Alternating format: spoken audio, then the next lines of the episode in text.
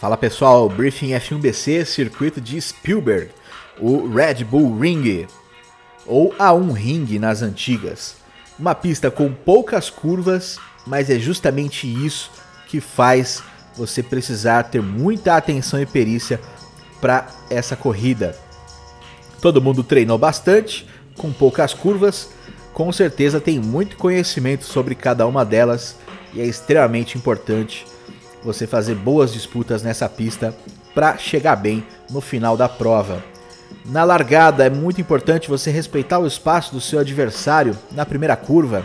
Se você for muito rente ao guarda-reio à sua direita, você não vai conseguir contornar a curva.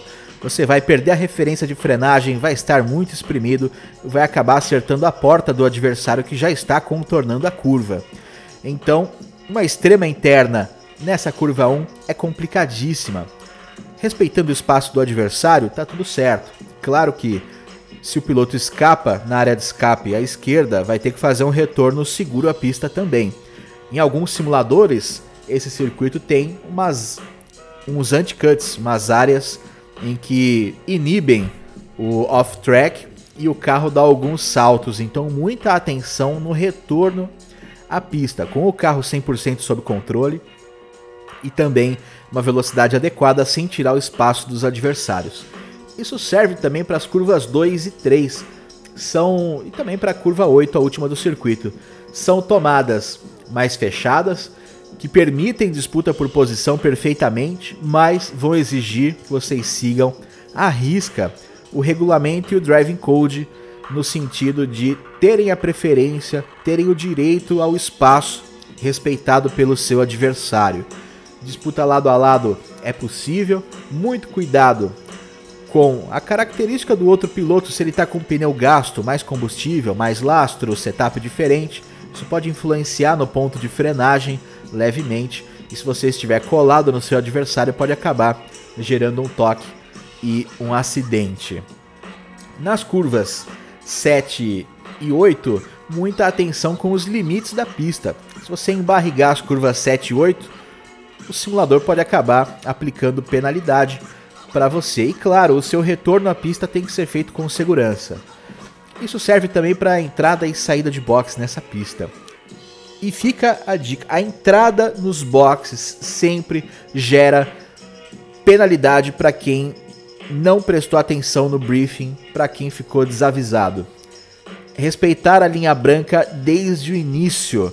Isso é, já na subida, antes da curva 7 respeitar a linha branca desde o início. Se você fizer a curva 7 rasgando ali no traçado ideal, você vai cortar a linha e vai ganhar tempo, então será penalizado.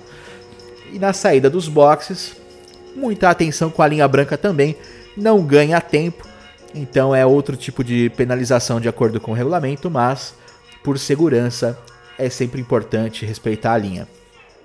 Uma pista que tem é um traçado mais curto, então pode ter mais situação de retardatários do que em outras pistas, mas tem muitas retas, pelo menos quatro retas perfeitamente possíveis para você ceder passagem para o seu adversário.